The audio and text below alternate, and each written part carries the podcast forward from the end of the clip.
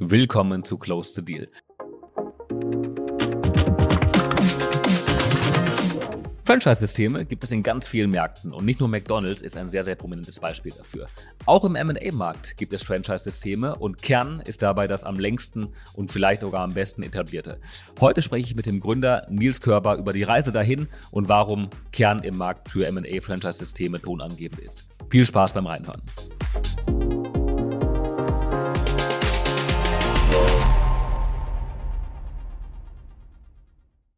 Herzlich willkommen zur 40. Episode von Close the Deal. Wie ihr wisst, spreche ich jeden Freitag mit Persönlichkeiten aus dem M&A und Finance Kosmos und wir diskutieren das aktuelle Marktgeschehen, Trends und Wege, um sich noch ein bisschen erfolgreicher aufzustellen. Und ähm, ja, in Zeiten, wo gefühlt jeden Tag neue kleine M&A-Boutiquen als Ausgründung oder als Neugründung an den Markt gehen, gewinnen auch Franchise-Systeme in der M&A-Beratung eine immer größere Rolle. Sie bieten aber nicht nur Herausforderungen, sondern vor allen Dingen eben auch ganz große Chancen für Investoren und für Berater. Herausforderungen sind dabei, klar, Dinge wie die Qualitätskontrolle, Abhängigkeit von den Franchise-Nehmern, eingeschränkte Flexibilität, Komplexität in der Führung und Verwaltung. Und ähm, denen stehen dann aber große Chancen, wie natürlich eine große Reichweite, eine hohe Marktabdeckung, einheitliche Qualitätsstandards ähm, und auch eine Spezialisierung auf lokale Märkte oder generell auch die Skalierbarkeit und ähm, die Wachstumsfähigkeit vom Geschäftsmodell gegenüber. Wie findet man hier aber das Gleichgewicht zwischen der maximalen Ausschöpfung aller Skalierungsvorteile und auf der einen Seite und äh, auf der anderen Seite der Aufrechterhaltung von Qualitätsstandards und auch der Markenidentität? Und ist das überhaupt möglich oder muss man vielleicht sogar einen Tod sterben und beides gemeinsam geht nicht? Dass es möglich ist, die Vorteile effektiv zu nutzen, beweist Kern seit vielen Jahren als mittlerweile echte Institution in der M&A-Beratung für KMU und für Familienunternehmen.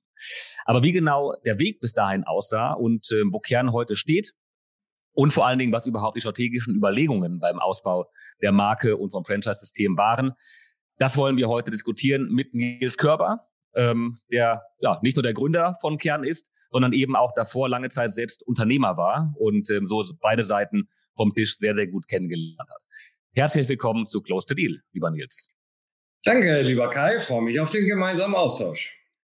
Ich freue mich auch. Ähm, bevor wir starten, noch ein kurzer Hinweis zu unserem neuen Produkt, dem Deal Circle Directory. Wenn ihr nämlich auf der Suche seid nach dem perfekten Partner, Tool oder Berater für euren M&A-Prozess, dann schaut gerne mal in Directory vorbei. Der Link ist sehr einfach, lautet einfach dealcircle.com-directory.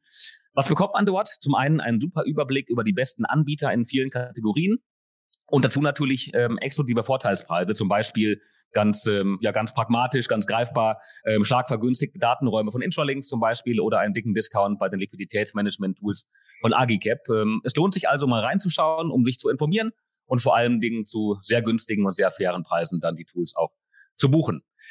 So, genug vorab, lieber Nils, lass uns starten. Ähm, lass uns wie gewohnt zuerst einen Blick auf deine Vita werfen. Ähm, du warst 15 Jahre selbst Unternehmer, bevor du Kern gegründet hast. Ähm, erzähl uns gern mehr, was du da genau gemacht hast und ähm, wie es dann eben dazu kam. Ja, gerne. Also Kern hat ganz viel mit meiner Unternehmergeschichte äh, zu tun.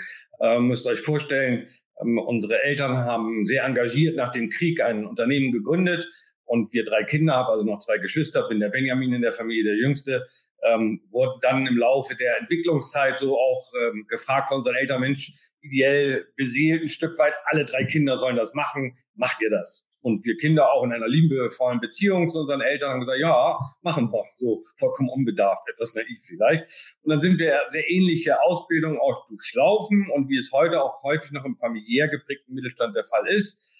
Vater ging es nicht ganz so gut, war deutlich älter als unsere Mutter. Und ähm, dann wurde sozusagen der erste Nachfolger gerufen, sprich mein Bruder, der Älteste.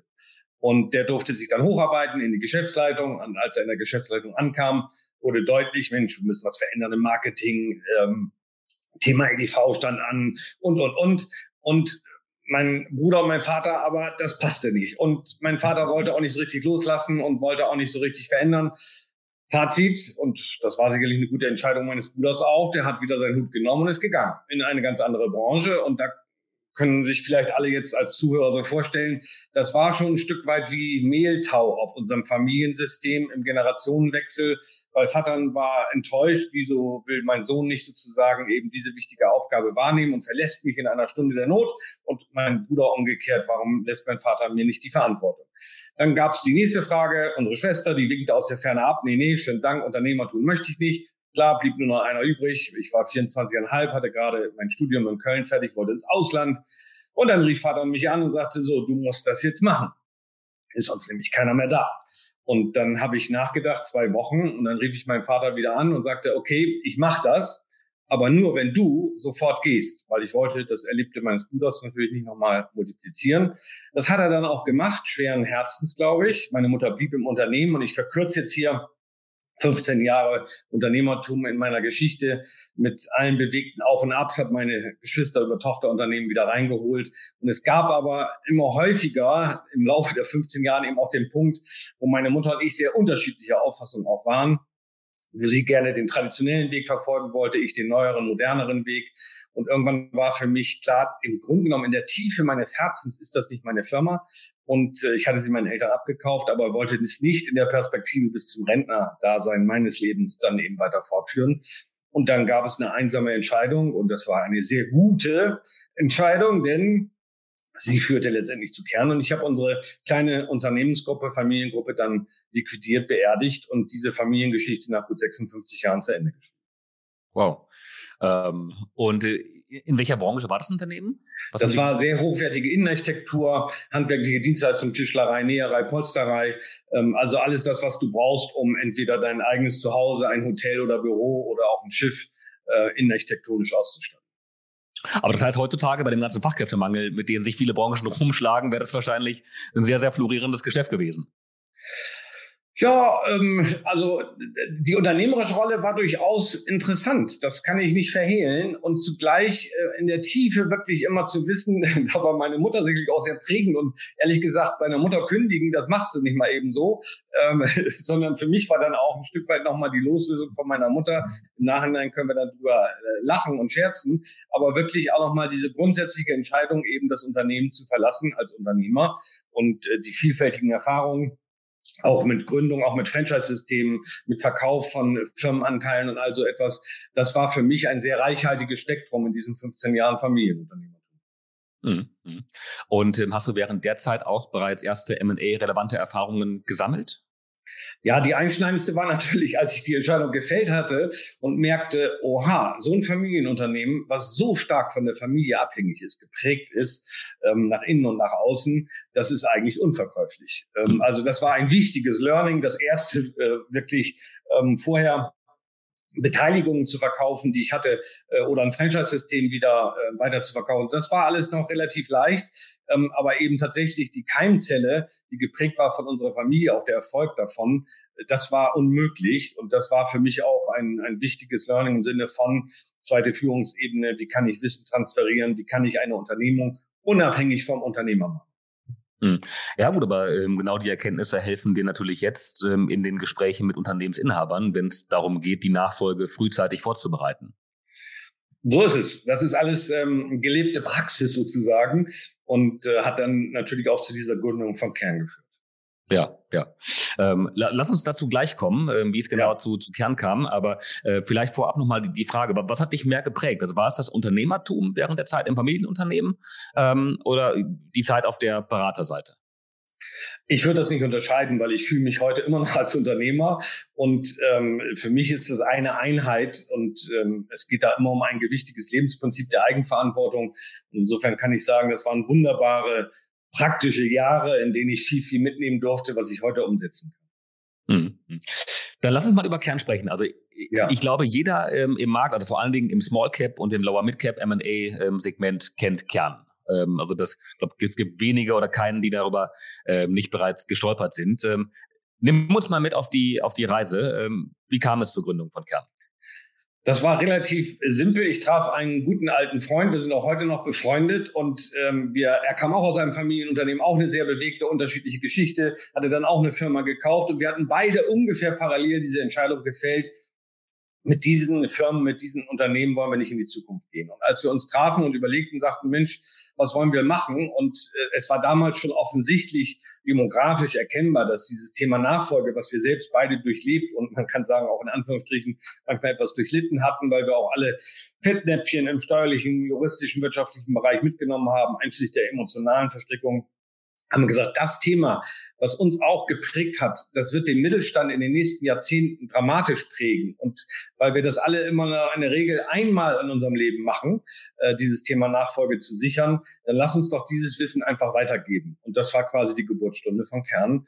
Und da auch der Hinweis, warum Kern überhaupt, mein Name ist ja Körber, ein anderer, hat den Hintergrund Körber Elas Rüdiger Nils. Wir haben unsere vier Anfangsbuchstaben der beiden Familiennamen einfach bunt gewürfelt und daraus ist der Kunstname Kern entstanden. Ah, okay, okay, okay. Ähm, ja, interessant. Ähm, okay, und ähm, war das dann gleich auch als, als Franchise-System geplant? Du, du hast, glaube ich, gerade erwähnt, dass du auch während der Zeit im Familienunternehmen bereits Franchise-Kontaktpunkte ähm, hattest, ähm, Franchise-Partner oder, oder, oder Anteile weiterverkauft hast. Ja. Ähm, ähm, war das dann bei Kern direkt auch so ähm, konzipiert oder wolltet ihr als normale, in Anführungszeichen, M&A-Boutique starten? Nee, wir sind ja wirklich unbedarft ein Stück weit von Stunde Null an erstmal losgelaufen.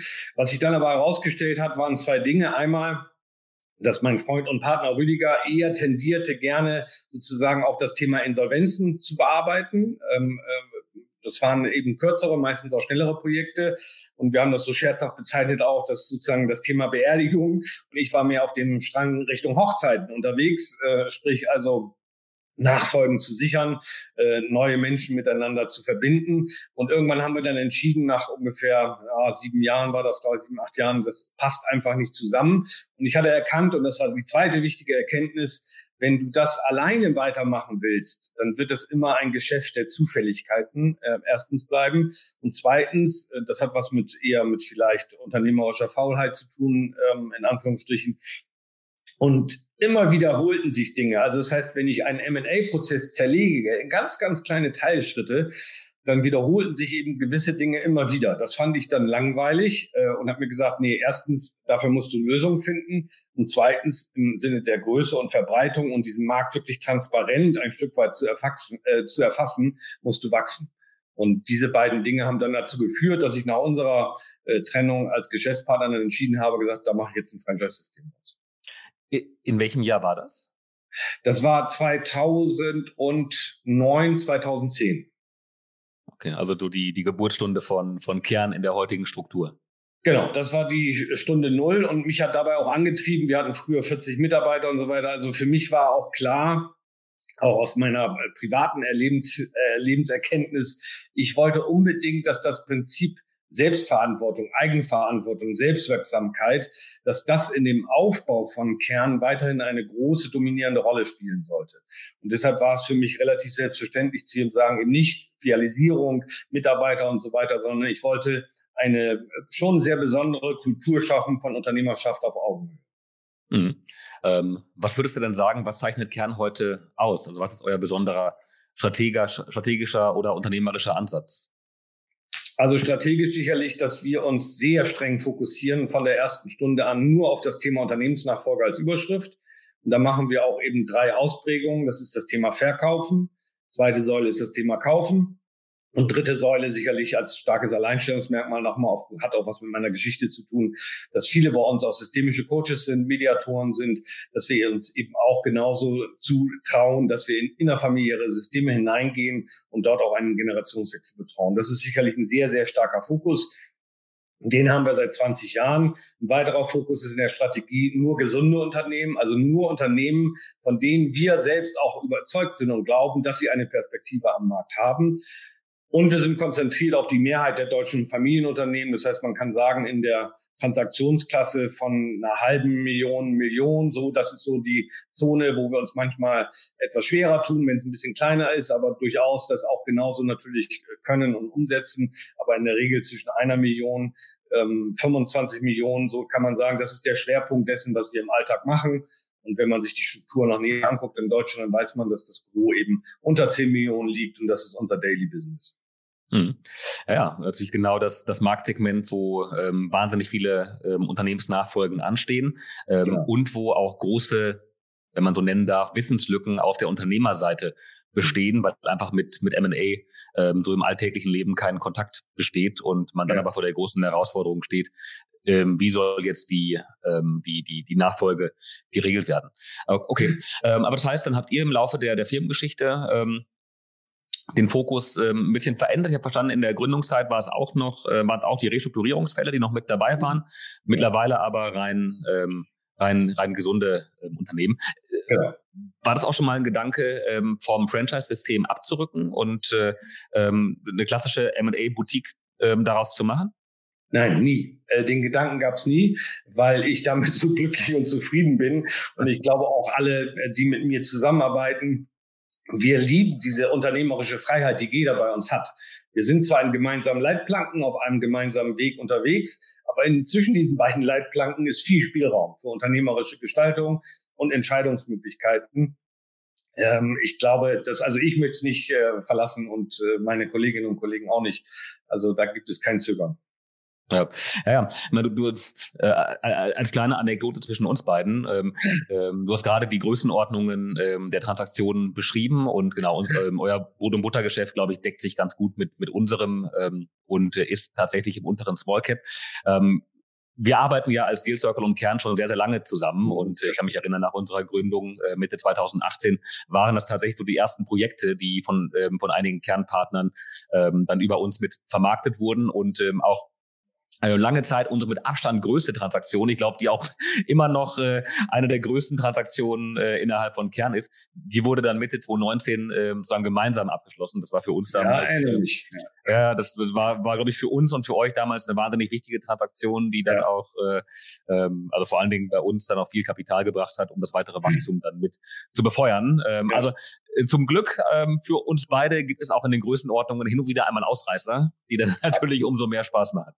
Sehr Spaß, ja. Ähm, wie stellt ihr denn sicher, dass ähm, von den Franchise-Nehmern, äh, dass, dass, die, dass es eine gemeinsame Kernmentalität gibt und äh, dass sie dann von allen Franchise-Nehmern getragen und auch so transportiert wird? Da gibt es zwei wichtige Stationen. Das eine ist natürlich die Auswahl. Äh, da habe ich dann auch im Laufe der Jahre viel lernen dürfen. Heute lassen wir es von Psychologen begleiten, von Online-Assessments begleiten und so weiter. Also wir gucken uns die Partnerinnen und Partner, die zu uns kommen wollen, sehr intensiv an und das mache ich auch nicht alleine, sondern da werden dann auch eine ganze Reihe von Kolleginnen und Kollegen mit eingebunden in diese Gespräche und wie gesagt noch einige andere Dinge mehr, damit es eben nicht nur ein Bauchgefühl ist und eine Sympathie, die vielleicht auftaucht, sondern schon sehr wohl überlegt zu uns passen soll, weil wir natürlich auch im Laufe der Jahre Erfahrung gemacht haben, wie sieht das Idealprofil eines Kernpartners aus und das gleichen wir dann auch miteinander ab und dann entscheiden wir das. Das ist Punkt eins. Und Punkt zwei ist das, was wir im Alltag leben. Also unsere Kultur, die ist halt schon, äh, das sage ich jetzt, glaube ich, also wirklich selbstbewusst ähm, sehr besonders. Ähm, wir stimmen sehr viel miteinander ab. Also es ist nicht irgendwie ein Franchise-System nach dem Motto, ja, das wird irgendwo einsam in der Zentrale entschieden und dann umgesetzt, es geht bei uns immer in gemeinsame Prozesse. Wir haben keine Hierarchien. Wir lieben, auch ein Buzzword weiß ich, aber agile Organisationsprinzipien. Wir haben Dienstleistungskreise, die auch die Richtung äh, sozusagen unseres Schiffes mitbestimmen. Da sitze ich gar nicht mehr in allen auch persönlich mit drin. Das heißt, jeder kann sich auch einbringen, so wie er möchte. Und wir versuchen immer einen Raum zu kreieren von sehr persönlichem Austausch auch. Als Beispiel, viele kennen vielleicht äh, die sogenannten ähm, Fuck-up-Nights, ähm, äh, wo Unternehmer, Unternehmerinnen auf der Bühne stehen, von ihren Fehlern berichten. Wir haben zum Beispiel selbst bei uns jeden Monat einen Fuck-up-Friday, wo wir uns eben digital natürlich treffen aufgrund der Größe und der, und der, der Entfernung und dann auch einen Rahmen haben, wo wir uns sehr persönlich was ich was zu Glaubenssätzen, zu Fehlern, äh, zu Handicaps, was auch immer alles da uns so beschäftigt, austauschen können und dann im Sinne kollegialer Fallberatung wieder daraus ein Wachstum generieren.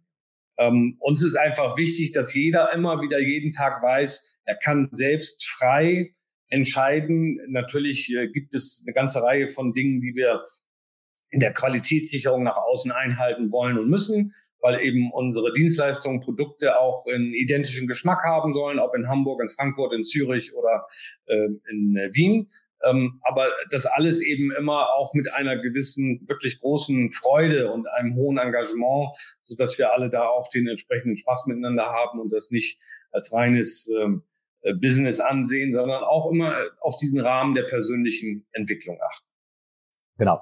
Also, ich habe verstanden, es gibt ein Idealprofil von, von einem Kernpartner und ja. ähm, Ähm, ihr ähm, seid da relativ stringent bei der, bei der Auswahl der Partner, auch in eurem Recruiting-Prozess. Ähm, mhm. wie, wie viele Partner habt ihr aktuell? Wir sind zurzeit 28 aktive Partner, die 32 Standorte betreiben und wir fangen so langsam an, außerhalb der Dachregion Richtung Europa zu schauen. Und da haben wir drei äh, offizielle Partnerschaften mit den deutschen Außenhandelskammern in äh, Polen, Portugal und Ungarn. Okay, okay, okay. Ähm, also noch weitere Pläne, das Ganze auch international zu verbreitern? Auf jeden Fall, weil Familienunternehmen gibt's überall. Und ähm, das, was wir hier jetzt äh, seit 20 Jahren sozusagen ähm, bewährt äh, jeden Tag leisten, das glauben wir, kann man auch noch weiter bringen und damit auch Nutzen stiften. Und äh, gibt es eine Warteliste für, für Kernpartner? Ähm, also muss man sich hinten anstellen, wenn man mit dabei sein möchte? Nee, das würden wir nicht machen. Eine Warteliste wäre da, glaube ich, das falsche Instrument, weil das würde ja auch bedingen nach dem Motto, äh, wir tauschen viel aus, also etwas, wir ähm, das ist mir persönlich auch wichtig. Jeder muss da seine Aufgabe, seinen Platz auch so bei uns im Team finden, dass er natürlich wirtschaftlich erfolgreich sein kann, aber das soll nicht unter erheblichem Druck passieren. Deshalb gibt es für uns keine Warteliste, sondern entweder wir gucken, äh, weil wir uns gemeinsam interessant finden, äh, dass wir eine Aufgabe kreieren können oder auch noch ein Gebiet haben, oder es passt halt nicht. Ähm, aber wir würden nicht, da sind wir sehr achtsam und vorsichtig, nicht einfach beliebig immer wieder tauschen. Ja, ja. Nee, ähm, weil genau das zeichnet ja dann auch die, die Qualität aus, die, die, die Qualität ähm, von, von Kern aus, ähm, dass ihr da eine eingesporene Mannschaft habt. Und ähm, macht ihr ähm, für die Qualitätssicherung auch regelmäßige Schulungen, also sowohl beim Start neuer Partner als auch dann ähm, laufende regelmäßige Weiterbildungen, Weiterqualifizierungen? Ja, wir lieben die digitale Welt. Wir sind ja in geschlossenen sozusagen Programmen unterwegs und ähm, da achten wir sehr drauf. Wir machen auch natürlich äh, sozusagen gemeinsame Meetings immer wieder fortlaufen, wo wir sagen, okay, haben wir da alles verstanden? Äh, weißt du, dass es vielleicht noch den Trick gibt in der EDV oder das oder jenes und so weiter? Also schon äh, gucken wir immer wieder uns gegenseitig auch wohlwollend auf die Finger, um eben diese Qualität hochzuhalten. Und Gott sei Dank gibt es aber heute ja auch so viel digitale Unterstützung, ähm, dass wir das schon auch weitestgehend ähm, immer wieder sehr viel automatisiert äh, kontrollieren können, in Anführungsstrichen, um die Qualität einfach hochzuhalten. Ja, ja. Ähm, und ähm, und bei 28 Partnern ähm, habt ihr natürlich einen, einen ziemlichen Überblick auch über den, über den Markt.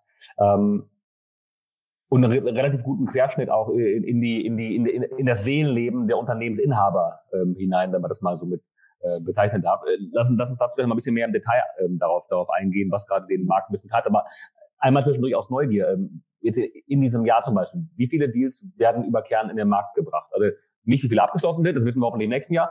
Ähm, aber ähm, wie viele Deals ähm, bringt ihr in den Markt? Als Bremer, ähm, sage ich jetzt mit ein bisschen Humor und Augenzwinkern, äh, sind wir natürlich sozusagen auch vom hanseatischen Kaufmannsgeist geprägt und da eher bescheiden und zurückhaltend. Aber wer bei uns auf die Börse geht, der kann natürlich sehen, dass da immer im Schnitt gut 100 Firmen zum Verkauf angeboten werden, auf der Käuferseite auch. Und die wirklich guten, attraktiven und großen Dinge stehen dort natürlich nicht. Die werden unterm Tresen gehandelt. Ja.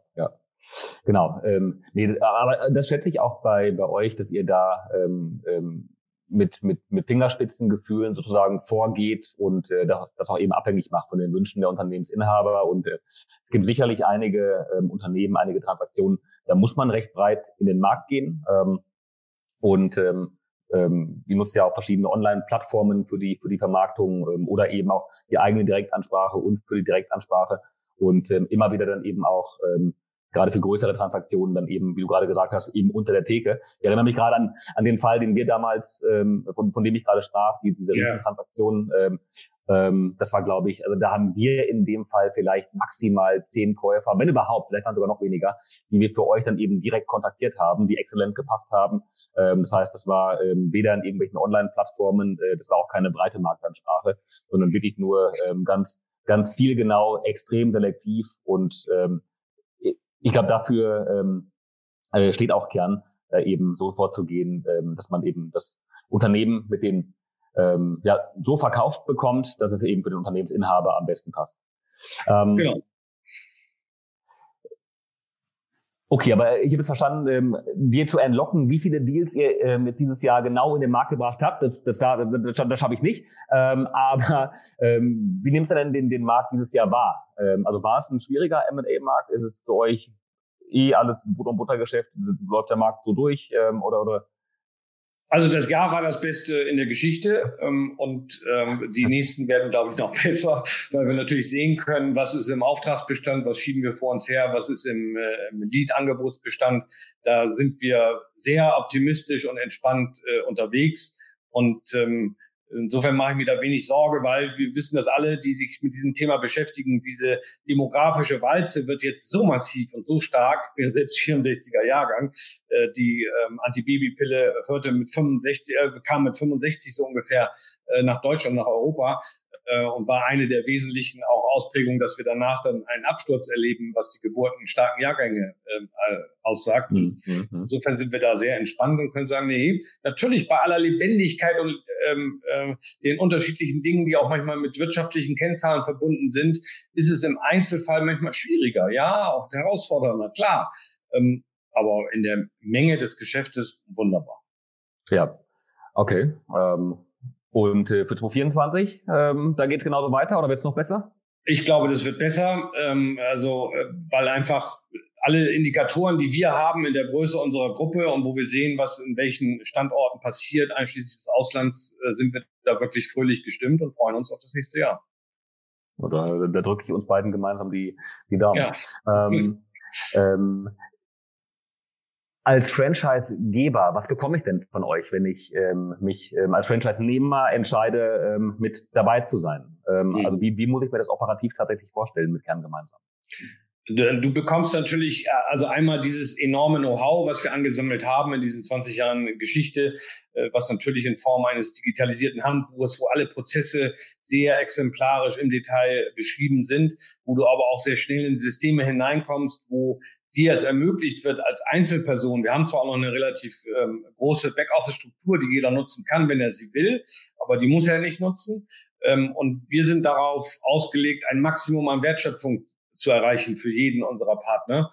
Äh, und das heißt eben, dass vieles im Hintergrund auch zugeliefert wird, in Anführungsstrichen zugeliefert, damit er wirklich seine Wertschöpfung in der Beratung selbst beim Kunden betreiben kann oder auch natürlich in der Akquisition.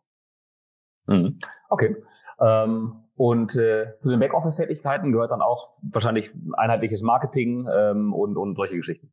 Na klar, das sind alles Standards, die wir uns erarbeitet haben. Äh, weiß ich was, ein eigener Marketing-Shop. Du kannst da Tag und Nacht die Dinge einkaufen, die du brauchst äh, und kriegst sie nach Hause geschickt. Oder natürlich gibt es dann eine Fülle von äh, auch äh, Vorgaben oder einfach wieder das Stichwort Leitplanken, die so sind, wie sie sind, weil wir sie geprobt haben und wenn wir sie nicht mehr gut finden oder was glauben, es gibt was Besseres, dann ändern wir sie. Wir sind da auch sehr schnell und neugierig und offen, auch Dinge auszuprobieren, nicht im Sinne von Unbeständigkeit, sondern eher im Sinne von immer den besten Weg zu finden, die beste Lösung zu finden.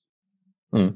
Und äh, du hast ja auch persönlich, glaube ich, eine, ähm, eine recht hohe Marketing-Affinität, wenn ich das richtig in Erinnerung habe. Ja, das liegt sicherlich also ähm, an meiner Geschichte, die ich eingangs erwähnte. Ähm, wer im Handel mal war, der ist dann schon auch relativ vertriebsorientiert. Und das ist in der Tat mein Steckenpferd. Ja. Ähm, lass uns mal ein bisschen allgemeiner über Franchise-Systeme ja. sprechen, wie sie es ja im Grunde in allen Märkten gibt, sei es jetzt bei McDonalds ähm, oder eben auch bei Kern im, ähm, in der M&A-Beratung. Ähm, Nehmen uns mal mit. Was sind die Vor- und Nachteile von Franchise-Systemen jetzt spezifisch im M&A-Markt? Ähm, äh, äh, start gerne mal mit, mit, ein paar Vorteilen. Ja, ähm, also es gibt ja nicht viele Franchise-Systeme. Ich aus unserer Sicht kann sagen, ich halte dieses Thema der intrinsischen Motivation, also jeder unserer Partner ist eigenverantwortlich für seinen Erfolg und damit eigenverantwortlich und hochgradig interessiert am Erfolg seiner Kunden. Also gemeinsam diese definierten Ziele zu erreichen. Da muss ich niemanden zum Jagen tragen oder Mitarbeiter irgendwie noch motivieren oder stimulieren oder was auch immer, dass sie was tun. Das ist eine natürliche man kann schon sagen, gesetzliche Gegebenheit beim Franchise-System, dass diese hohe Motivation und diese Verbindlichkeit und Verlässlichkeit, ähm, das Arbeiten des Vertrauens und so weiter, das ist alles jeden Tag gegeben. Das schätze ich sehr. Und das, glaube ich, ist einer der wesentlichen Erfolgsbausteine auch von Franchise-Systemen, dass eben diese Motivation jeden Tag vorhanden ist, weil ich für meinen eigenen Erfolg in der Verantwortung stehe. Mhm. Macht, macht ihr ähm, auf der Mandatsakquise-Seite, ähm, läuft das über die Gruppe ähm, oder macht das jeder Berater für sich selbst? Sowohl als auch. Also wir sind zu einem Großteil natürlich digital unterwegs. Wir sind im SEO, im SEA-Bereich, also was auch immer wir dort alles machen. Und wir gehen jetzt auch stärker im nächsten Jahr in die Endkundenbewerbung, um unsere Marke eben nicht nur äh, innerhalb dieses kleinen Nischensegments M&A zu positionieren, sondern auch noch breiter nach draußen zu tragen. Ähm, und das an, der zweite Teil wird logischerweise von den Standorten selbst generiert. Mhm. Im regionalen Geschäft, das ist, glaube ich, auch eine unserer Stärken, dass wir sagen können, wir haben immer über die Fülle der Standorte eine regionale Bezogenheit. Da kennen wir das, da sprechen wir die Sprache und gleichzeitig aber die nationalen und internationalen Verbindungen über die Größe der Gruppe oder auch über Mitgliedschaft bei internationalen Verbänden, ähm, sodass wir da, glaube ich, eine ziemlich gute Klaviatur auch bei der Käufer- oder Verkäufersuche spielen können. Hm. Jetzt haben wir gerade, ähm, das freut mich sehr, ähm, eine, eine Wortmeldung, und zwar den Volker Weise. Mal gucken, ob das funktioniert. Ja, hallo äh, zusammen, Herr Körber. Äh, erstmal herzlichen Glückwunsch, dass Sie so ein schönes System aufgebaut haben. Danke. Äh, das ist eines der wenigen Systeme im KMU-Bereich, was mir irgendwie präsent ist. Also äh, die anderen sind ist ja doch jetzt auf Hasard, die, die Szene. Ich habe eine Frage. Haben Sie schon mal selber äh, ein Franchise-System vermarktet, beziehungsweise Franchise-Nehmer vermarktet? Ähm, also Sie meinen jetzt aus meiner vorherigen Geschichte? Nee, oder? überhaupt, also als, als M&A-Projekt. Also dass Sie jetzt ein Franchise-System ja, an sich... Absolut. Äh, oh ja, und zwar diverse. Ähm, also für uns ist das sehr interessant. Einer meiner Kollegen ähm, und äh, Partner ist auch sehr stark. Wir sind ja offiziell auch geprüftes Mitglied im Deutschen Franchise-Verband. Da müssen ja. Sie auch eine Zertifizierung durchlaufen. Dort ja. sind wir eben auch, auch ehrenamtlich über den Kollegen entsprechend engagiert und haben schon einige Franchise-Nehmer in Deutschland verkaufen dürfen. Ah ja, okay, prima. Und wie sind eben Ihre Erfahrungen da? Ist das, ja, man, muss, gelernt, äh, man hat ja immer noch den Franchise-Geber auf der Seite, der ja auch noch mitspielt. Also die Franchise-Nehmer sind ja nicht ganz unabhängig. Äh, nee, das stimmt. Also da muss man mit sehr viel Fingerspitzengefühl arbeiten, mhm. weil in der Tat zum Schluss könnte es auch eine aufschiebende Bedingung sein, wenn die Franchise-Lizenz okay. dann nicht äh, fortgeführt werden darf. Ja, dann war es ja. das dann leider nicht. Ähm, mhm. Aber da kommen wir gut mit klar und es gibt ja auch aus Industrie heraus auch monobranded äh, mhm. Strukturen, die ähnlich sind letztendlich. Und ich glaube, wenn man dort äh, achtsam vorgeht und sich natürlich auch rechtzeitig abstimmt, ohne dass jemand mhm. nervös wird auf der Franchisegeberseite, dann funktioniert das. Mhm. Dann habe ich noch eine Frage. Haben Sie Gebietsschutz vereinbart mit Ihren, Ihrem Franchise-Partner? Ja und nein. Ja im Sinne der digitalen äh, Lead-Generierung, also alles das, was mhm. wir als Zentrale organisieren, das äh, mhm. geht gar nicht anders. Das wird in entsprechende Kanäle gegeben und automatisch sozusagen auf die Bildschirme der Standorte. Ansonsten mhm. halte ich als äh, äh, vertriebsaffiner Mensch nichts von. Begrenzungen, sondern jeder kann bei uns auf dieser Welt arbeiten, wo er möchte und wie er möchte, wenn er sich am System orientiert. Mhm, okay. Ja, das war's. Danke. Viel Erfolg heute. Gerne. Danke. Ja, vielen Dank, Herr Weise. Nils, ähm, gibt es spezielle ähm, Kennzahlen, die für euch sehr, sehr entscheidend sind? Also, also wie, wie misst ihr den Erfolg innerhalb von eurem System? Immer noch äh, wirtschaftlich. Also das heißt, wir gucken genau, äh, was kommt an Leads rein, welche Leads sind das, aus welchen Kanälen, was wird mit diesen Leads im Bereich von Angeboten möglicherweise in der Perspektive erwirtschaftbar sein und dann natürlich über äh, Angebote und Aufträge äh, immer in der Mischung von der Dienstleistung, die wir erbringen, im Sinne von Unternehmensbewertung, Exposierstellung, Moderation oder was auch immer, Longness Shortlist Verfahren und so weiter und dann aber auch die Erfolgsprovision und das messen wir quasi jeden Tag und jeden Monat für jeden Standort und das kann jeder bei uns auch einsehen, das ist kein Geheimnis, wir haben eine Kultur der wirklich absoluten Transparenz, ähm, so dass man sich da auch gegenseitig nichts erzählen muss, was dann halt auch nicht stimmt, sondern das können wir alle nachvollziehen. Hm. Ähm, gibt es denn neue innovative Ansätze oder Modelle, die auch ähm, an, an, den Markt kommen? Ähm, also es gibt ja neben euch in der Tat nicht so wahnsinnig viele weitere ähm, Franchise-Systeme. Ähm, M&A Expert ist, glaube ich, ein Franchise-System. Kensington, glaube ich, ist ein Franchise-System. Ähm, und natürlich gibt's daneben dann ähm, noch lose partnerschaftliche Verbunde, ähm, die aber, glaube ich, technisch kein, kein, kein Franchise-System sind. Ähm, aber gibt es da Bewegung, gibt es neue Ansätze oder ist es im Grunde eher ein ähm, relativ gesetzter Markt? Also wir beobachten ihn intensiv. Ich kann gerade nichts entdecken.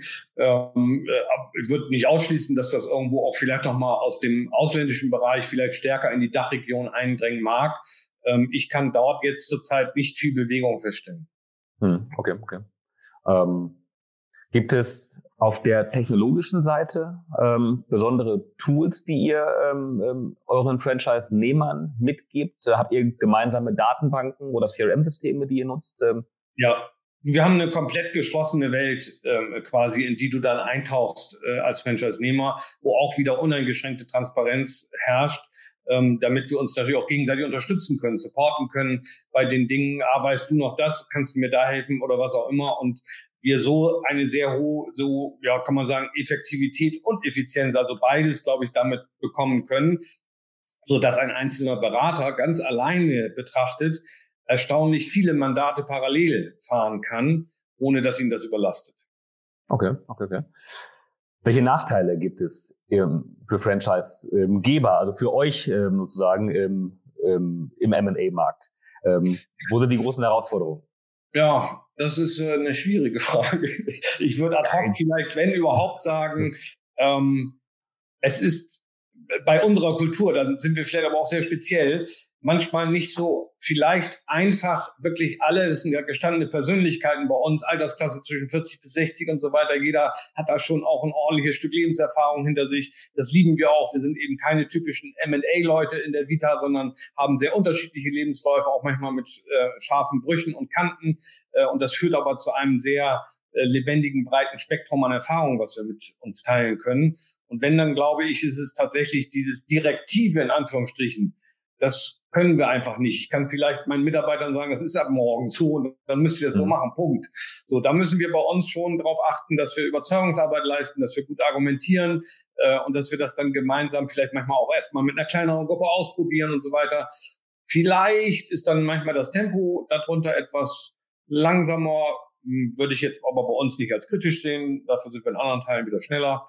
Also so richtig negativ, nö kann ich sehen. Also ich sehe das auch als gemeinsame Abhängigkeit. Wenn meine Franchise-Partner nicht erfolgreich sind, bin ich nicht erfolgreich. Wenn hm, wir als hm. Marke für Familienunternehmen in dieser speziellen Beratungsdienstleistung nicht erfolgreich sind, sind die Partner nicht erfolgreich. Also es bedingt, dass wir gemeinsam immer in eine Richtung schauen.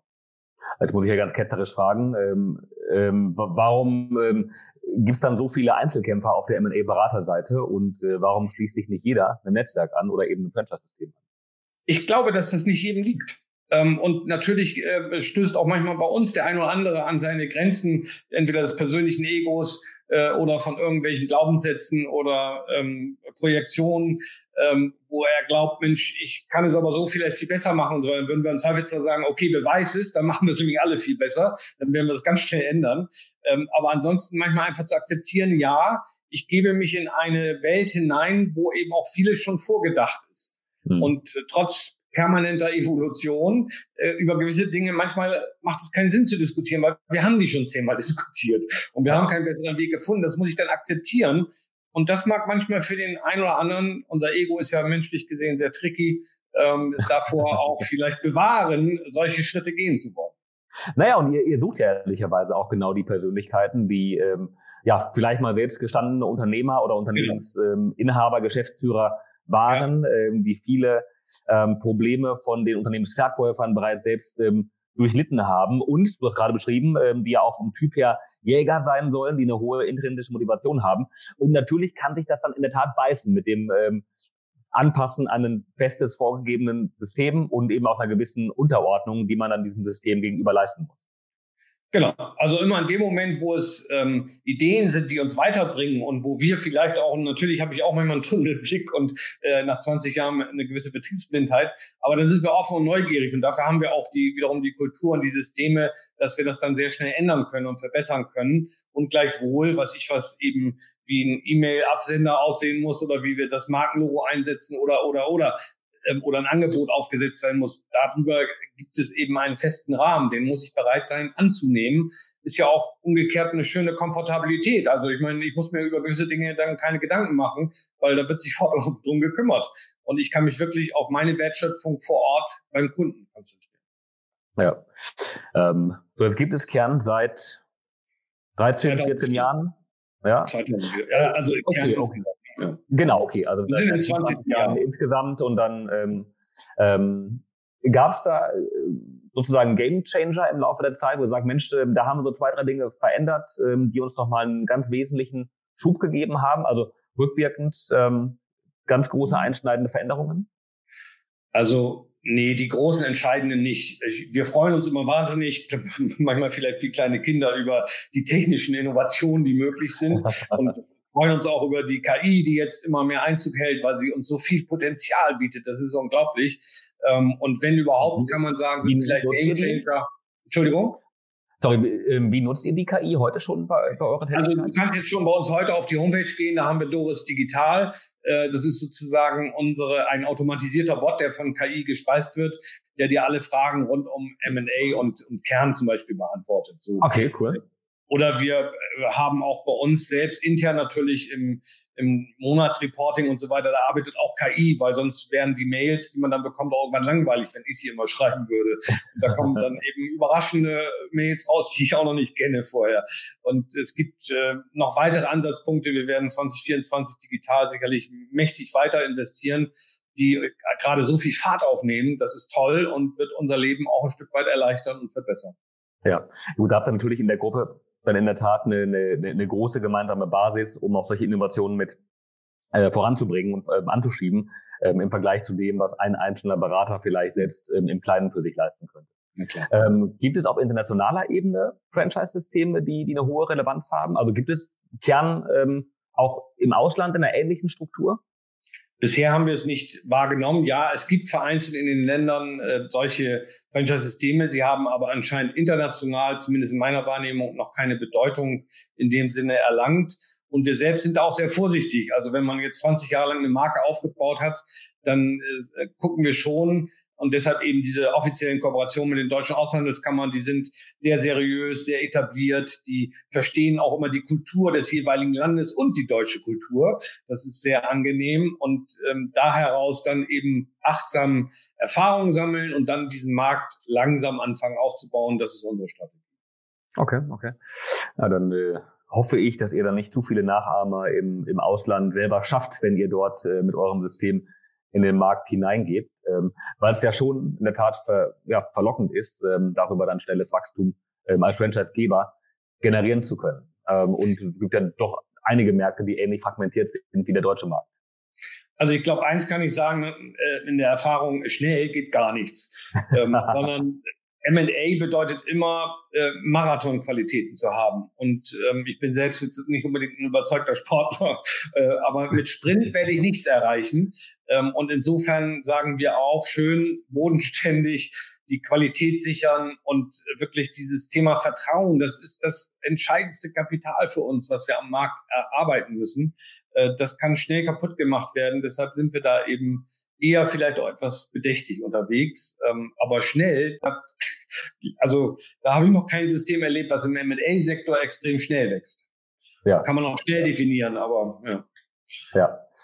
Ja, ja. Nee, das, das ist so. Ähm, und ähm, was natürlich eine, eine, eine natürliche Wachstumsbarriere ist, ist einfach das ähm, ähm, der, der Qualifizierungsprozess der Franchise-Nehmer. Ähm, also zum einen die richtigen Partner ähm, zu suchen und zu ja. finden und äh, die richtige Eignungsprüfung in Anführungszeichen zu machen, aber dann auch diejenigen, ähm, wenn sie vorher nicht bereits im M&A-Markt gearbeitet haben, zu schulen und äh, ähm, da aufs Spiel zu, zu, bringen, das ist in der Tat eine Herausforderung. Ähm, wobei, ehrlicherweise, wir natürlich jetzt auch in, in anderen ähm, ähm, Industrien sehen, wie schnell sowas gehen kann. Jetzt nicht als Franchise-System, aber wenn ich mir jetzt ähm, Enpal zum Beispiel anschaue, die eine, eine Riesenakademie aufgebaut haben, um äh, ähm, äh, Elektroinstallateure ähm, zu schulen, dass sie Photovoltaikanlagen aufs Dach bringen. Und ich glaube, die schleusen da pro Jahr vier bis 5.000 Menschen durch äh, in der Schulung und Qualifizierung. Mhm. Äh, also, ich glaube, wenn man will, geht das. Ähm, aber der M&A-Markt ist dann natürlich insofern speziell, weil eben nicht nur eine Solaranlage aufs Dach geschraubt wird, sondern eben die Nachfolge von einem Lebenswerk geregelt werden muss. Und genau. äh, da hat dann die Qualifizierung vielleicht noch eine etwas größere Herausforderung. Ähm, ist ein ausgeprägtes People-Business. Also ich muss ja total, die Unternehmerin, ja. den Unternehmer, den muss ich überzeugen, dass ich die richtige Persönlichkeit bin, die jetzt auf diesem entscheidenden Weg der richtige Begleiter ist. Ja. Ähm, Lass uns ganz kurz nochmal zum, zum Markt sprechen. Äh, ja. Und die Zeit ist schon recht fortgeschritten, aber ein, zwei Fragen will ich noch stellen. Ähm, ich habe im Grunde, ich habe von dir verstanden, im Grunde ähm, 2023 super Jahr. Ich glaube, Teile vom M&A-Markt sehen das anders und haben das eher als CS-Jahr wahrgenommen. Aber umso besser, dass es für euch so rund lief. Ähm, und 2024 ähm, geht es hoffentlich genauso weiter.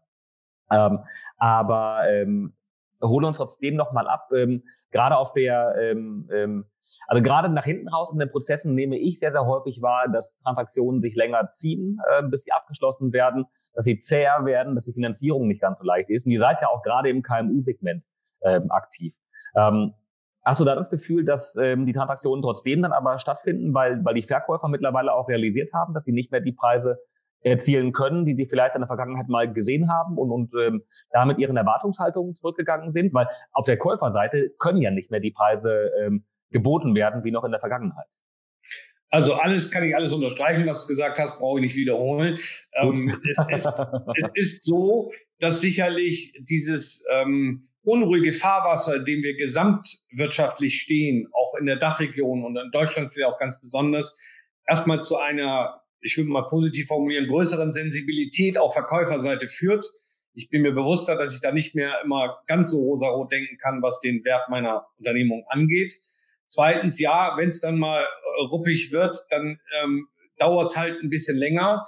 Gleichwohl alle Geschäftsmodelle, die gut aufgestellt sind und ähm, äh, was ich was das Thema auch Digitalisierung angenommen haben, wo Mitarbeiterpotenziale gesund aufgestellt sind, nicht eine Überalterung und also all die Dinge, die wahrscheinlich alle Zuhörer und Zuhörer ja sowieso wissen und kennen, die mit M&A zu tun haben, wenn das erfüllt ist und damit das Geschäftsmodell eine Zukunft hat, dann behaupte ich mal ganz frech, äh, kann man jedes Unternehmen verkaufen.